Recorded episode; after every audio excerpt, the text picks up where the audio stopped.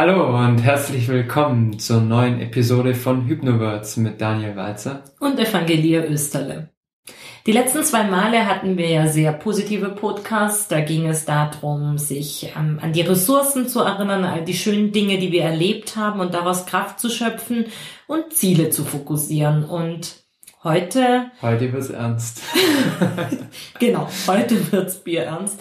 Nein, es geht tatsächlich um ein ernstes Thema heute, denn wir möchten euch Mut machen. Mut euch nicht von Rückschlägen ja aus der Bahn werfen zu lassen, denn die kommen manchmal. Enttäuschungen und Rückschläge sind unser heutiges Thema.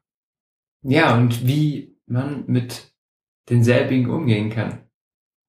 Wie kann man denn mit Enttäuschungen und Rückschlägen umgehen?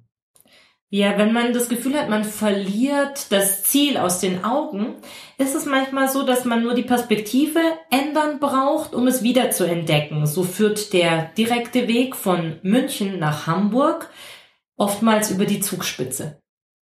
Wie meinst du das jetzt? Ja, von oben ähm, schauen die Dinge einfach anders aus. Ähm, ach so, ich erinnere mich da an ein Lied, das ich ähm, aus dem Griechischen übersetzen könnte.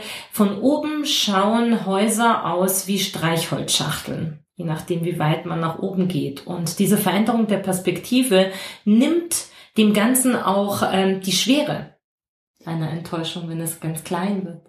Ja, es macht gleich was mit dem Gefühl. Also, ja. wenn vorher so ein ganz schweres Gefühl da war, ist es plötzlich, ja, man gewinnt, sprichwörtlich gesagt, Distanz auch. Mhm. Gefühlsdistanz. Und nochmal eine Stufe mehr ist die ganze Distanz da, sobald man sich das in Schwarz-Weiß vorstellt. Also man sieht sich selbst, man geht in die Beobachterposition, von oben zum Beispiel. Also nimm doch die Metapher her von der Zugspitze und schau dich einfach von oben mal an. Und dann macht das Ganze noch in Schwarz-Weiß und du wirst gleich bemerken, ah, so schlimm ist es doch gar nicht. Ja, und es ist ja so, wie wenn etwas jemand anderem passieren würde. Man leidet vielleicht in dem Moment mit, aber es ist nicht diese Schwere da. Und man zieht auch für sich ganz andere Schlüsse aus dieser Beobachtersituation. Man nimmt es als Erfahrung mit.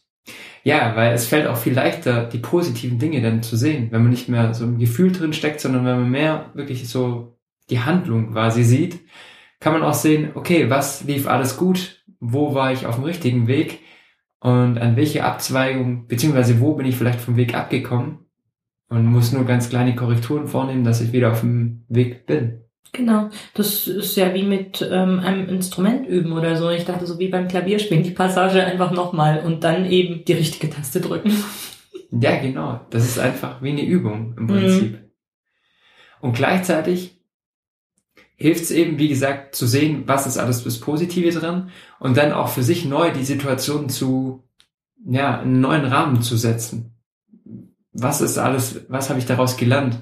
Anstatt zu sagen, okay, da habe ich einen Fehler gemacht, das vielleicht als Lernchance wahrzunehmen.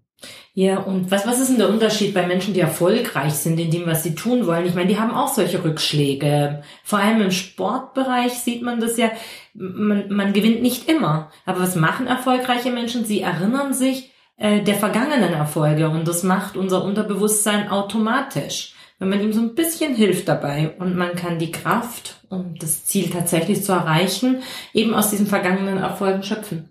Genauso machen das Verkäufer. Ich meine, ein Verkäufer für einen Verkäufer, der könnte jetzt sagen, ein Nein ist ein Rückschlag. bei einem Nein bin ich enttäuscht. Und ein erfolgreicher Verkäufer wird sagen, ein Nein ist der Weg zum Ja im Prinzip. Weil er weiß genau, er braucht so und so viele Neins, bis er mal ein Ja bekommt. Und so sagt er für sich, jedes Nein ist quasi ein nötiger Schritt, den er braucht, um von irgendeinem Kunden dann das Ja zu bekommen. Und das macht den erfolgreichen Verkäufer im Gegensatz zum unerfolgreichen Verkäufer aus. Genau, der stempelt es einfach als Erfahrung ab. Und, und zieht da auch einen Nutzen daraus. Das ist das Wichtige. Zieht einen Nutzen aus eurem Rückschlag und dann ist es schon gar kein Rückschlag mehr. Dann ist es eine Erfahrung. Ja. Als Kinder konnten wir das alle wunderbar. wir sind im Schnitt, ich glaube, ich habe mal eine Studie gelesen, sechs oder 700 Mal hingefallen, bevor wir laufen bzw. stehen konnten. Und jedes Mal wieder aufgestanden. Und jetzt im Erwachsenen-Dasein ist es oft so, dass wir nach einmal hinfallen. Schon aufgeben. Schon aufgeben. Stimmt. Wir haben diese Ausdauer gar nicht. Wir könnten gar nicht 600 Mal hinfliegen, wieder aufstehen. in diesem Bewusstsein würde niemand von uns laufen lernen. Nie. Und deshalb gehört es aber dazu, einfach sich wieder zu berappeln, aufzustehen und weiterzulaufen. So wie ihr das damals auch gemacht habt und jetzt schließlich laufen könnt. Genau, und das Unterbewusstsein war damals schon dabei, das weiß, wie sowas funktioniert. Und das Einzige, was gar nicht geht, ist aufgeben. Das ist das Einzige, was nicht geht. Und falls ihr die Unterstützung dazu wollt und auch nochmal aus euren vergangenen Erfolgen lernen wollt, dann können wir euch nur unsere Trance ans Herz legen, die genau an diesen vergangenen Erfolgen ansetzt, um Genau, die diese, diese Zukunft, die positive Energie mitzuziehen. Wir wünschen euch auf jeden Fall ganz viel Spaß damit und hoffen, ihr steht jedes Mal wieder auf.